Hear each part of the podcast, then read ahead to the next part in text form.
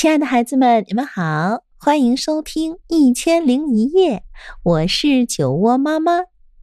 在喜马拉雅，你可以来搜索“酒窝之音”，关注我，那里酒窝妈妈带着很多的故事等着你呢。那今天我将为你带来好朋友。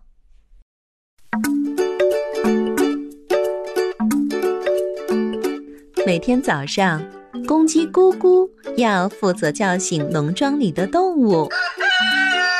小老鼠强强和小猪波波都会在一旁帮忙，因为好朋友总是互相帮忙的。然后他们会骑上脚踏车，从农庄出发，一起在晨光里兜风。无论路多么颠，山多么陡，弯道多么曲折，水洼多么深，都阻挡不了他们。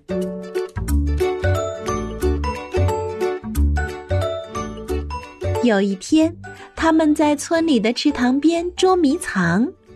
小老鼠强强躲在芦苇丛里，发现了一艘旧船。他们三个便立下了共同的志愿，要成为海盗。因为好朋友嘛，总是一起做决定的。小老鼠强强掌舵，公鸡咕咕张开翅膀，扬起了帆。小猪波波充当软木塞，堵住了船底的破洞。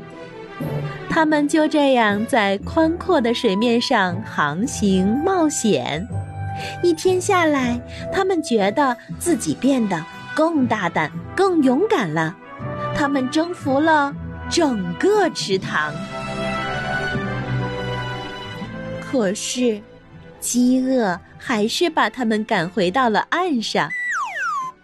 本来呀，他们想钓鱼来吃，可是肚子咕噜咕噜叫的好大声，把鱼都吓跑了。他们只好去采樱桃。他们把采到的樱桃分着吃，一颗分给小老鼠强强，一颗分给公鸡咕咕，两颗分给小猪波波。就这样一直分下去。小老鼠强强没什么意见。不过，公鸡咕咕觉得不公平，所以他又分到了所有的樱桃核。因为啊，好朋友总是要公平对待的。他们吃了太多的樱桃，所以全都闹肚子了，得在回家前先到草地上解决一下。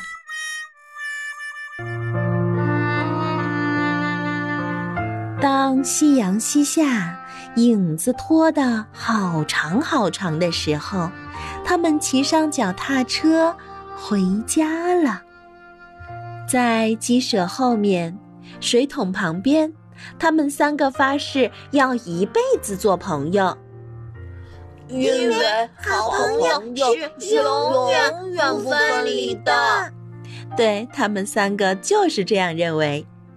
那天晚上，他们打算在小老鼠强强家睡觉，可是公鸡咕咕被卡在了洞口。于是，他们又决定去小猪波波家过夜。不过，小老鼠强强鼻子太灵敏了，他可不想睡在猪舍里。最后，公鸡咕咕提议到鸡舍的木杆上睡觉。可是木杆根本承受不住波波的体重，啪，断了。他们只好互道晚安，各自回到自己的床上去。有时候，好朋友也不能一直在一起。可是，他们在梦里又见面了。因为好朋友总是会出现在彼此的梦中。好了，可爱的孩子们，今天的故事啊就到这里。如果你喜欢我讲的故事，欢迎搜索订阅“酒窝之音”，酒窝妈妈在那里等着你。晚安喽。